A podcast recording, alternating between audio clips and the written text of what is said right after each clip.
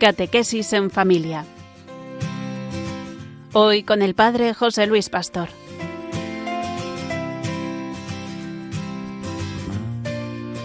Buenas tardes. Bienvenidos una tarde de viernes a nuestro programa Catequesis en familia, dirigido por el sacerdote José Luis Pastor y contando con la colaboración de Oliva Díaz Casado, misionera de la esperanza. En esta tarde queremos acercaros al perdón, la importancia de descubrir que Dios Padre siempre nos perdona.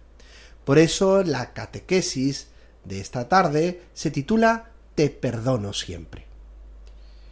Sabemos que es importante reconocer los propios defectos y limitaciones, fallos y culpas, es un ejercicio de crecimiento personal. Es por otra parte un ejercicio muy sano de conocimiento de nosotros mismos, aunque nos duela en ocasiones, en nuestro propio amor propio. La actitud contraria, el echar la culpa a los otros o poner la responsabilidad en otra parte, muestra nuestra torpeza de espíritu y puede acarrearnos, al persistir en ella, efectos que no deseamos padecer. Las personas que nos tratan nos lo harán notar quizá de manera que puedan resultarnos nada agradable. Y peor para nosotros si nadie se interesa por hacérnoslo ver. Los padres tienen la obligación, nacida del cariño, de hacer progresar a los hijos en este camino de reconocimiento de lo que no hacen bien. Nos va en ello el que los hijos maduren y sean y no sean en definitiva unos consentidos o irresponsable. Porque el niño se da cuenta de que hace las cosas que disgustan a los demás. Fastidiar, hacer trampas, pegar, romper cosas, y no hay que dejar que se engañe. La corrección es necesaria, pero hay que evitar varios escollos. En primer lugar, es culpabilizarles con palabras como eres malo, eso es pecado, Dios te va a castigar. Esta manera de proceder es una ligereza o un error. segundo lugar, dejarnos llevar por un afán perfeccionista que se manifiesta en una educación familiar de mucha exigencia, de autoritarismo. El trazarse ideales muy altos, tanto a nivel personal como para, para los hijos, y no partir de lo que somos y de lo que ellos son, de lo que podemos hacer y pueden hacer los hijos. Querer hacerlo todo a la perfección, hacerlo todo bien. Somos a veces demasiado exigentes con nosotros mismos y con los demás. Esta actitud tiene influencia en el trato con los hijos y en el trato entre el propio matrimonio. A veces somos demasiado exigentes con ellos y no entendemos que son niños. Otras, por el contrario, les dejamos pasar todo y nunca se les corrige. Creo que debemos distinguir entre lo que es propio de un niño y lo que está mal. Lo propio de un niño es el juego, la viveza, imaginación, creatividad, travesuras. Lo que está mal, las peleas, las mentiras, el no compartir. A veces ocurre que ni culpabilizamos ni exigimos pero tampoco corregimos. Da la impresión de que dejamos hacer sin dar importancia a las cosas que tienen importancia en la educación de los hijos. Vamos ahora a narraros un sencillo diálogo que seguramente en vuestras casas habéis tenido internamente con vuestra cabeza. ¿Por qué me habré enfadado otra vez? No lo consigo, por muchos propósitos que me hago. Tú siempre has sido un bruto, un pedazo de carne con ojos. Es que no aguanto que me esté echando en cara las cosas. Tú no lo aguantas, pero mira cómo dejaste a la pobre mujer. Yo no quería hacer eso, pero es que es una pesada. Tú no lo querías, pero lo hiciste. Nunca lo quieres, pero siempre metes la pata. Eres malo. Qué mal me siento. Ahora quéjate. Hacerle eso a ella que te quiere y te atiende. Me siento mal, muy mal. Deberías sentirte peor aún. Eso es poco para lo que mereces. Pasadas unas horas, Juan sigue hablando con su mente. Esta mañana lo pasé fatal. Me sentía muy culpable. ¡Qué angustia! Y todo por haberme enfadado. Sí. ¿Y por qué tengo que hacerme esto? ¿Por qué tengo que castigarme tanto cuando hago algo mal? Es como si tuviera la idea de que tengo que hacerlo todo muy bien y a la primera. Es verdad. Yo me exijo demasiado. Y me castigo si hago algo mal o tengo un fallo. Claro, es que hago conmigo como se hace con los niños cuando hacen algo mal. Es que no me perdono una. No he aprendido a perdonarme, a comprender. La cosa es que tratándome así no he cambiado. No se cambia dándose trancazos. He equivocado el camino. Claro, culpabilizarme y exigirme no es el camino del perdón. Debo aprender a aceptarme con mis limitaciones y a quererme sabiendo lo que soy, sin exigirme de no tener fallo. Seguramente en nuestras cabezas hemos tenido ese diálogo que Juan ha tenido con su mente. Ese diálogo en el que hemos pensado en nuestro interior, ¿por qué no nos perdonamos? ¿Por qué no nos comprendemos a nosotros mismos? Sería bueno que nos parásemos y mirásemos en nuestra vida cómo nos tratamos a nosotros mismos. Y seguramente preguntarnos si hemos tenido alguna experiencia en la cual no nos han pedido perdón. O al menos no hemos pedido perdón. Y si cuando no nos han pedido perdón nos hemos sentido ofendidos o no, o si me he sentido llamado a perdonar al otro y porque alguna vez no me han perdonado a mí y me han ofendido, pues eso me ha motivado a ir en busca del otro para pedirle perdón. La fe continuamente trabaja y trata el tema del perdón. Que Dios nos perdona y que está siempre dispuesto al perdón es un aspecto importante en la revelación de Dios que nos ha hecho a través de Jesucristo. De muchas formas, con su predicación, con su gesto, Jesús nos manifestó que Dios Padre es un Padre que perdona siempre, que no nos echa en cara nuestras culpas ni nuestros pecados. Él nos enseñó a pedir perdón a Dios en la medida que nosotros perdonamos. Él nos enseñó a que el perdón de Dios debemos acogerlo en la medida que reconocemos nuestras ofensas y nuestras culpas.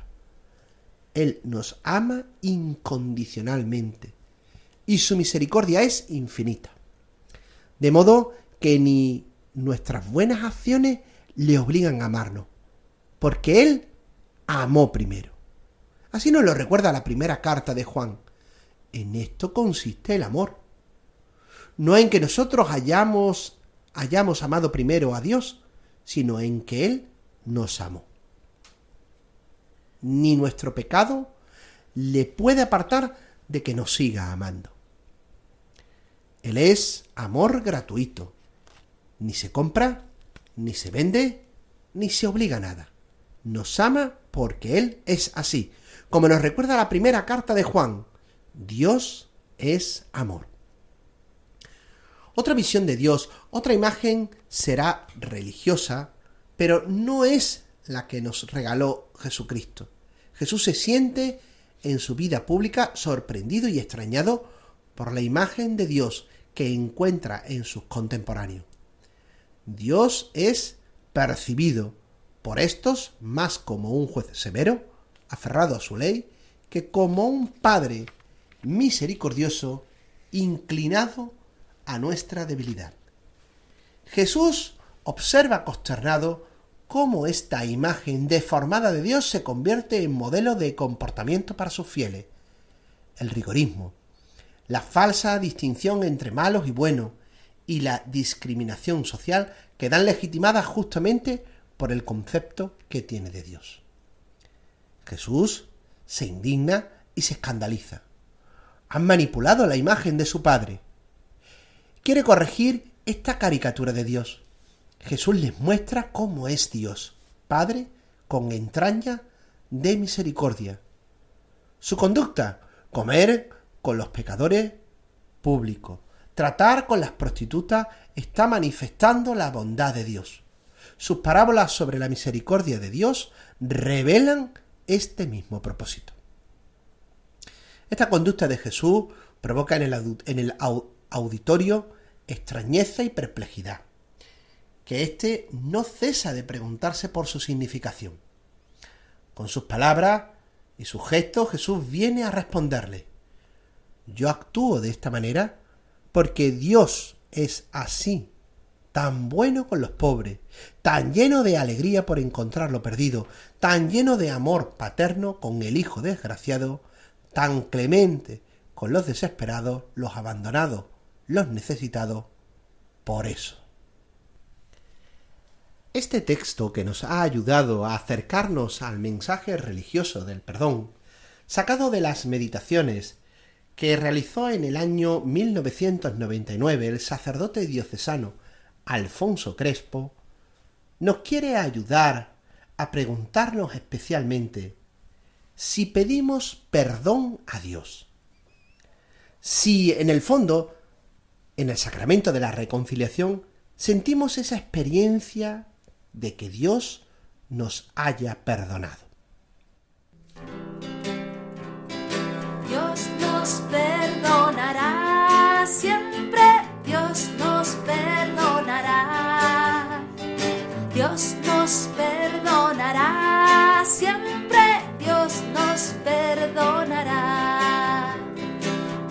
Quiere tanto que perdonará siempre a cada uno de nosotros. Dios nos perdonará, siempre Dios nos perdonará. Dios nos perdonará, siempre Dios nos perdonará. Con esta sencilla canción que acabamos de escuchar, que podemos descargar a través del podcast de Radio María y así volver a escuchar nuestro programa, podéis comenzar ese diálogo con vuestros hijos. Ese diálogo que les quiere ayudar a descubrir que Dios los perdona en su vida. Podéis comenzar sencillamente narrándole la parábola del buen pastor. Bien sea cogiendo una Biblia que tenéis en vuestra casa o buscando por internet algunos dibujos que le muestren a los niños esa parábola por todos conocida. Y a través de narrarle esa parábola, que lo podemos hacer despacio, dejando que el niño observe, y si hemos buscado los dibujos, que los vea, descubrirle lo que les quiere decir Dios. Jesús nos habla del cariño que nos tiene nuestro Padre Dios, que hasta nos busca cuando nosotros nos cansamos de ser buenos y nos alejamos de él. Supongamos que un día tú te marchas de casa. ¿Qué haría papá, mamá? ¿Os dejarían abandonados? Siempre estarían pendientes de vosotros. Y después de explicarle sencillamente la parábola del buen pastor, podéis coger y sentaros a rezar juntos con ellos y recordarles Señor Dios, tú pones paz en mi corazón cada vez que me alejo de ti. Y les podéis ayudar a entender y a aprender esta sencilla oración. Nuestro Padre Dios se alegra cada vez que un hijo que lo ha hecho mal pide perdón y vuelve. Porque Dios siempre va en busca de lo perdido durante la semana o durante el mes, debemos procurar tener gestos de perdón hacia los hijos o hacia otro miembro de la familia que los niños perciban que se les perdona. Con tal cariño que les lleve a pensar en el perdón de Dios Padre. Y también podemos rezar con ellos, sentados un rato por las noches, y decirles esta oración o algo parecido. Padre, que nos ama siempre y perdona nuestros errores y pecados. Te doy gracias por tu bondad. Te pido tener un corazón abierto a mis hermanos, dispuesto al perdón y en el que el rencor no dure más allá de tres minutos. Amén.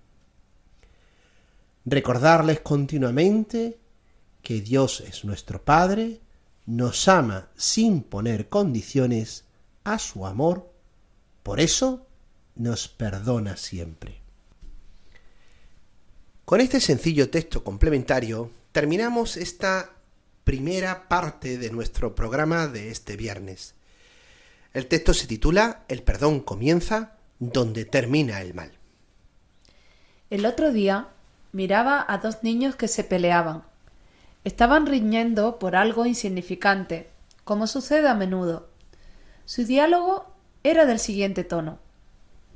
Eres un estúpido. Tú también.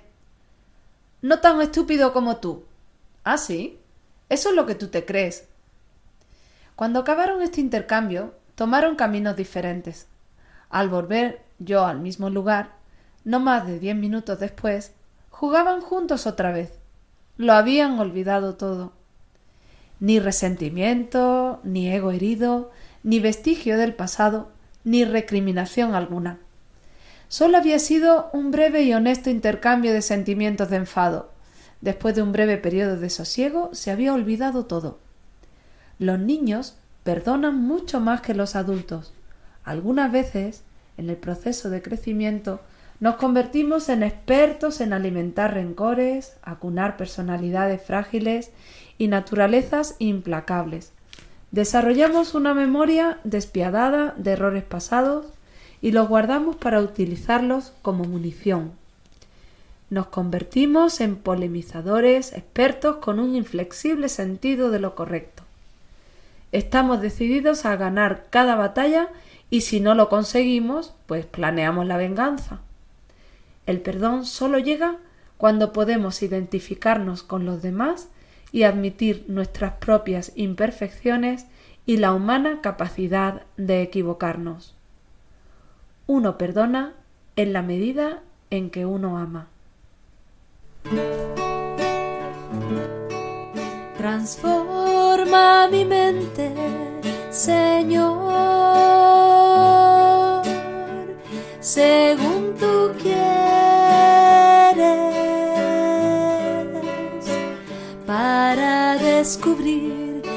que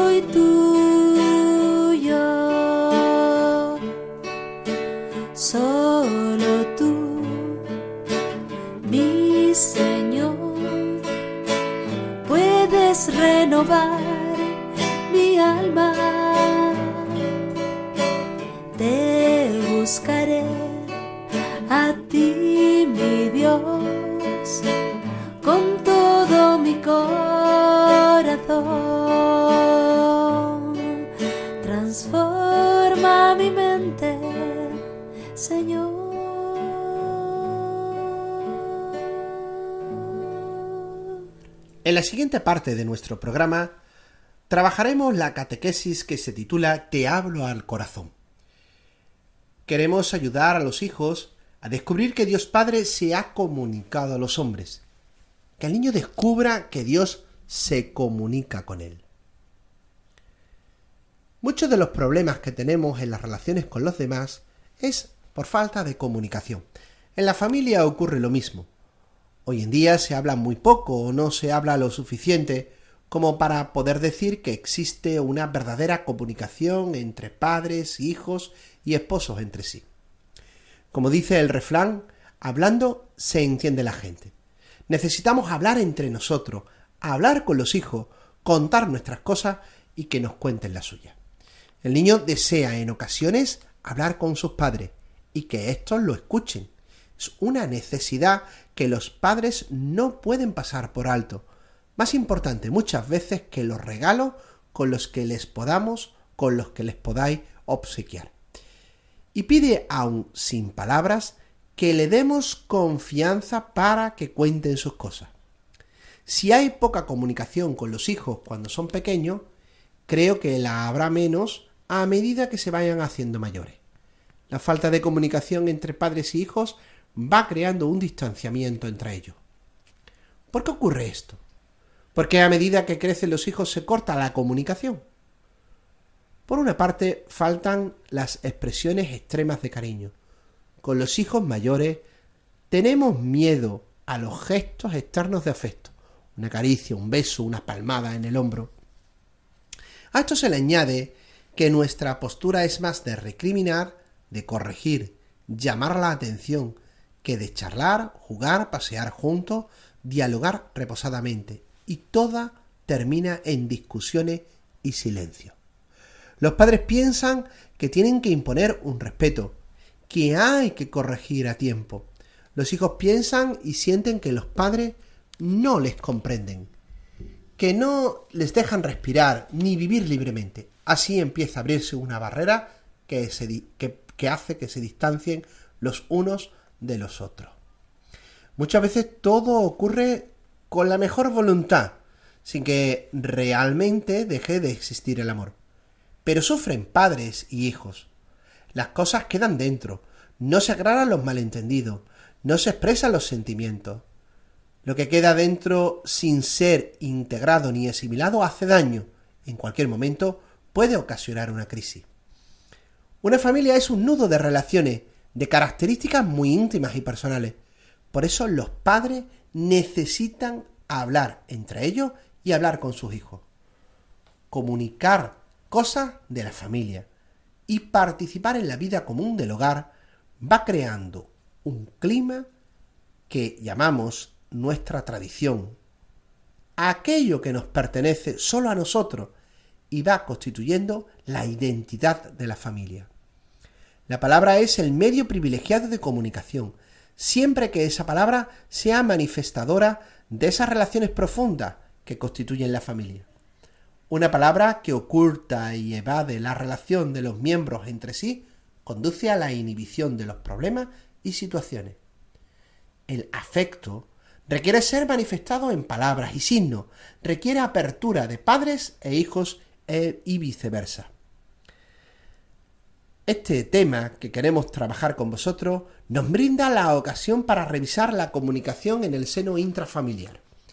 Una comunicación en la que muchas veces los adultos tienen que tomar la iniciativa, ser ellos los que comiencen a contar sus cosas, a comunicarse las cosas interiores de ellos mismos con sus hijos. Con ello conseguimos acercarnos a las personas. Dios mismo ha tomado la iniciativa de acercarse a nosotros, de ser un Dios con nosotros como hemos celebrado hace poco en la Navidad. Continuamos escuchando una carta que unos padres escriben a sus hijos. Esta carta nos quiere ayudar a acercarnos a descubrir ese diálogo entre padres e hijos. Querido hijo, ahora que estás ausente de casa, tu madre y yo hemos hablado de ti. Queremos decirte en esta carta lo que no hemos podido hacer personalmente. Nosotros siempre te hemos querido, pero no siempre te lo hemos sabido expresar. Cuando eras pequeño, nos preocupábamos por ti, jugábamos, charlábamos, te acariciábamos mucho y nos podíamos expresar. Fue una relación formidable. Luego, a medida que fuiste creciendo y sin darnos cuenta, nuestra postura se fue haciendo diferente y nos dedicamos más a corregirte y recriminarte. De esta manera nuestra relación se convirtió en discusiones y silencios. Poco a poco se fue creando una distancia. Cada vez hablábamos menos de nuestras cosas, te entendíamos menos y seguramente lo mismo te ocurría a ti. ¿Qué es lo que pasó? Aún no lo sabemos. Pensamos en tantos enfados y malentendidos que no pudimos aclarar y en los sentimientos que quedaron sin hablar. En fin, creemos que ha llegado el momento de pararnos e intentar una relación diferente contigo. Será difícil, pero nos anima el que partimos de un, un punto común. Nosotros te hemos querido y te seguimos queriendo y creemos que ese sentimiento lo tienes tú también deseando tenerte pronto en casa y recuperar el diálogo interrumpido, un abrazo. Habiendo escuchado esta carta, dentro del mismo matrimonio podéis dialogar sobre la opinión que os merece esta carta que habéis escuchado. Y entre vosotros mismos preguntaros si los niños, vuestros hijos, desean hablar con vosotros. Si verdaderamente os ponéis de acuerdo para sacarles un tiempo, para hablar con ellos, para sentaros con ellos, para dialogar con ellos. Y si verdaderamente como padres les mostráis un interés por lo que os cuentan y os dicen.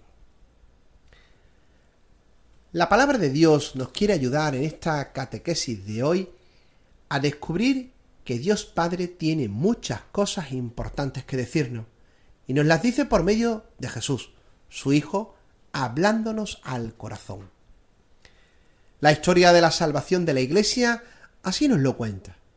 El Dios que creó el cielo y la tierra e hizo al hombre a su imagen y semejanza, se ha manifestado personalmente a los hombres y se muestra como quien quiere comunicarse a sí mismo, haciendo a la persona humana partícipe de su naturaleza divina.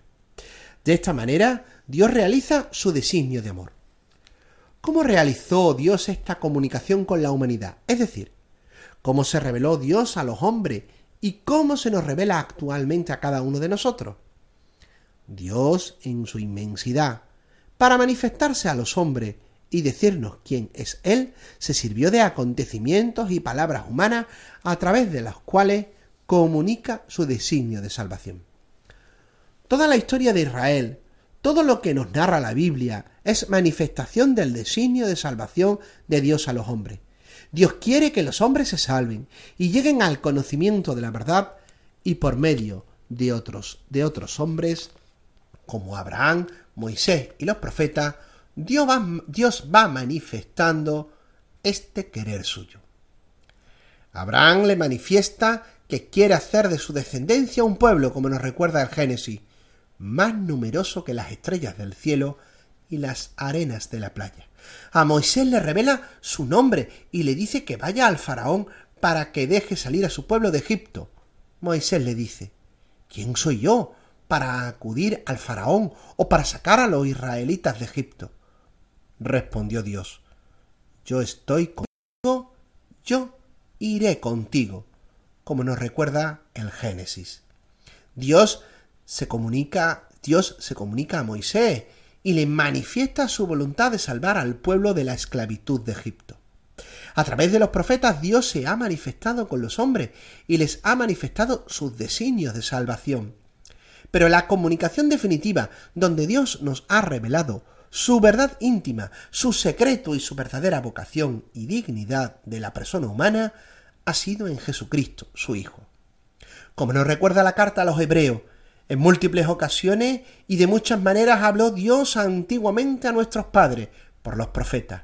Ahora, en esta etapa final, nos ha hablado por el Hijo. En Jesús se ofrece la salvación de todos los hombres como don de la gracia y de la misericordia de Dios, que implica la liberación del mal, del pecado y de la muerte.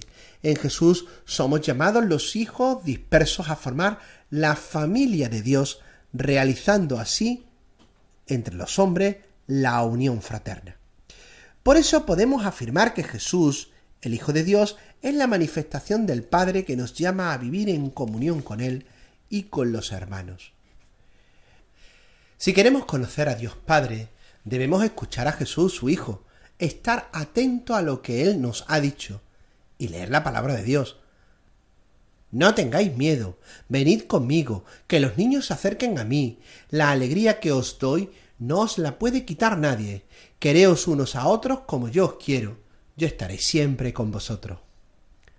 Pero Dios no habla en el bullicio de la gente, en el ruido, en la dispersión. Dios habla al corazón, el silencio, no solo exterior, sino sobre todo el silencio interior hará posible el escuchar a Dios que hoy también tiene cosas muy importantes que decirnos a cada uno de nosotros. Nos las quiere decir por medio de Jesús su Hijo, y de aquí la importancia de leer al menos los Evangelios para saber lo que Jesús nos quiere decir a través de cada una de sus palabras. Por ello es importante que nos preguntemos, ¿escuchamos a Dios? ¿Cogemos su palabra? ¿Hablamos con Él? En estos tiempos modernos tenemos multitud de posibilidades e incluso aplicaciones del móvil que nos permiten acercarnos diariamente a la palabra de Dios. Esta canción nos recuerda que escuchamos a Dios en el silencio y Él nos habla al corazón. En el silencio, cuando no hay ruido, solo se oye el corazón. Ya estoy dispuesto hablar contigo. Sé que tú escucharás mi voz. Sé que tú escucharás mi voz.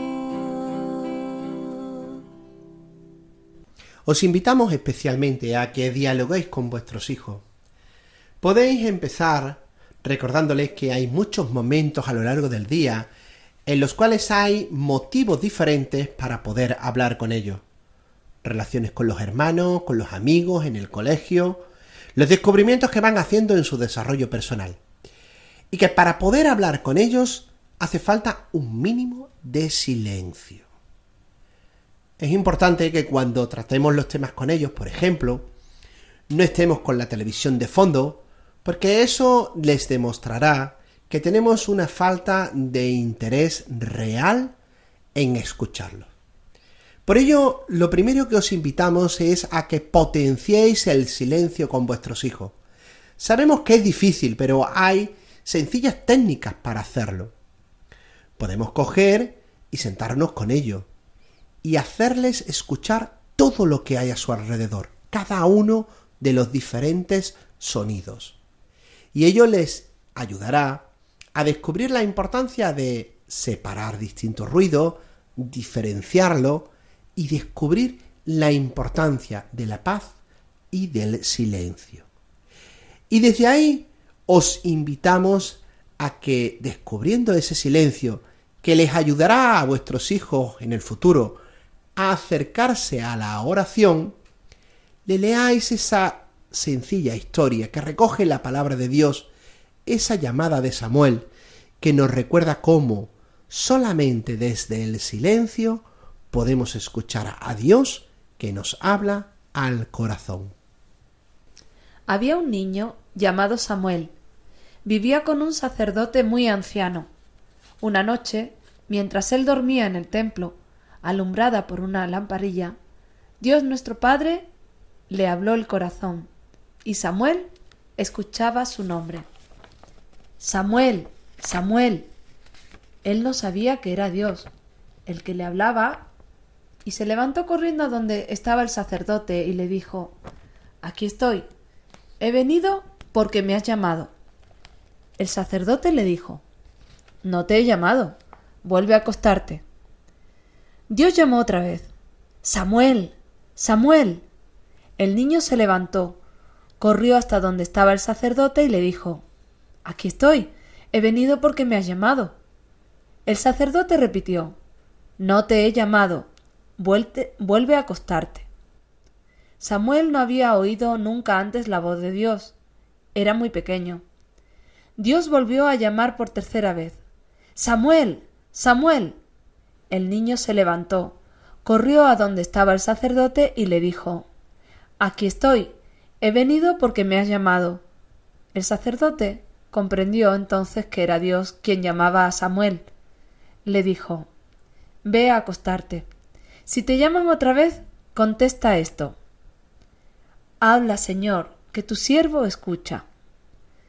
Samuel fue a acostarse.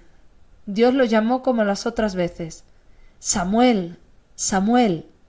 El niño respondió Habla, Señor, que tu siervo escuche. Recordaros que si queréis ponerle a vuestros hijos este trozo de la palabra de Dios, podéis descargaros el programa a través del podcast del Radio María y así le podéis poner esta sencilla historia, esta llamada, esta vocación de Samuel que aparece en el Antiguo Testamento. Recordando lo que significa este texto para nosotros, sabemos que Dios nos habla y nos llama por nuestro nombre. Y Él nos habla al corazón cuando hacemos silencio, cuando cerramos los ojos y hacemos silencio para escuchar lo que esta tarde quiere decirnos el Señor, a ti y a mí. A lo mejor nos dice que nos quiere mucho, que seamos buenos, muy bajito. Podemos, desde la misma palabra de Dios, releer y decirle a los hijos y recordarles esa frase, no tengáis miedo, dejando un tiempo de silencio. Os invitamos también a que por las noches, en cualquier momento durante la semana, hagáis en familia con vuestros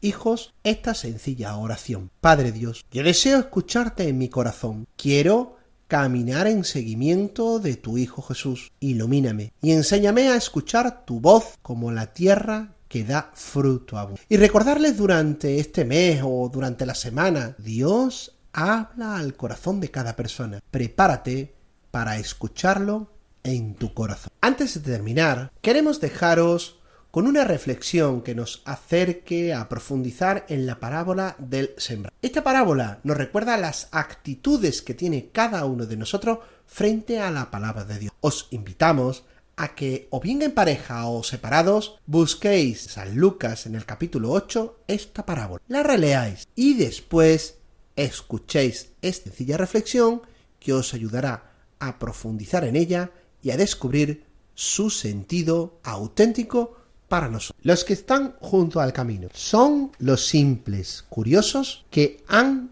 oído hablar de mí, de mi mensaje, pero han oído sin escuchar, han leído sin reflexionar, no han tratado de comprender, de vivir. En definitiva, me han recibido con cierta indiferencia, sin apreciar el amor que ponía en mi palabra. Ya comprenderás que así no he tenido tiempo de imprimir huellas en ello. Lo que más me duele es que creen conocerme, se saben, según ellos, el Evangelio. La que cae entre piedras son los volubles. Han escuchado mi palabra y la han recibido como palabra de Dios. Al principio se entusiasmaron de su belleza, su generosidad y su corazón saltaba de júbilo y latía con más intensidad cuando le seguían escuchando. Luego vino la prueba, la dificultad, la lucha y el esfuerzo por ponerla en práctica, por defenderla, y la abandonaron lamentablemente. Su corazón no es constante. ¿Qué le vamos a hacer? Yo al principio me creí que iba a tener unos auténticos amigos y me han desilusionado. La semilla caída entre zarzas. Me da lástima de ello, te lo digo de verdad, porque sufren mucho, tienen su corazón dividido y esto es algo terrible. Quieren servirse de mí y a las cosas, quieren compaginar una fidelidad a mi persona y buscan con ansiedad los placeres de la vida. No se quieren privar de nada, quieren satisfacer todos sus gustos y caprichos, aman el bien. Es verdad, pero son pocos valerosos para renunciar al mal. Deploran sus faltas, pero apenas hacen esfuerzos serios por salir de ella. Te lo vuelvo a repetir, de estos, siéntola. La caída en tierra buena, que pocos encuentro de estos, pero los que tengo son fenomenales. Sus corazones están bien dispuestos. Cuando entro en ellos no encuentro obstáculos me dan todo lo que les pido, quitan todo lo que saben que me puede estorbar, reciben mis palabras y las conservan como mi madre lo hacía, meditándolas atentamente. Luego las viven, luchando pacientemente sin cansarse. ¿No van a dar de esta manera el ciento por uno? Y terminamos nuestro programa de hoy poniéndoos una canción, una canción que nos recuerda que debemos abrir el corazón, que debemos hacer silencio para escuchar la palabra de Dios. Que tu palabra nos cambie el corazón. Que tu palabra nos cambie el corazón. Transforma el nieve el carbón de nuestro gris corazón. Que tu palabra nos cambie el corazón. Recordaros que podéis descargaros este programa a través de los podcasts de Radio María en la página web de Radio María. Buenas tardes a todos y que Dios os bendiga.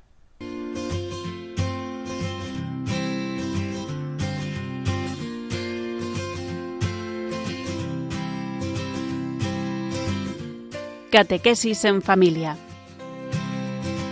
Hoy con el Padre José Luis Pastor.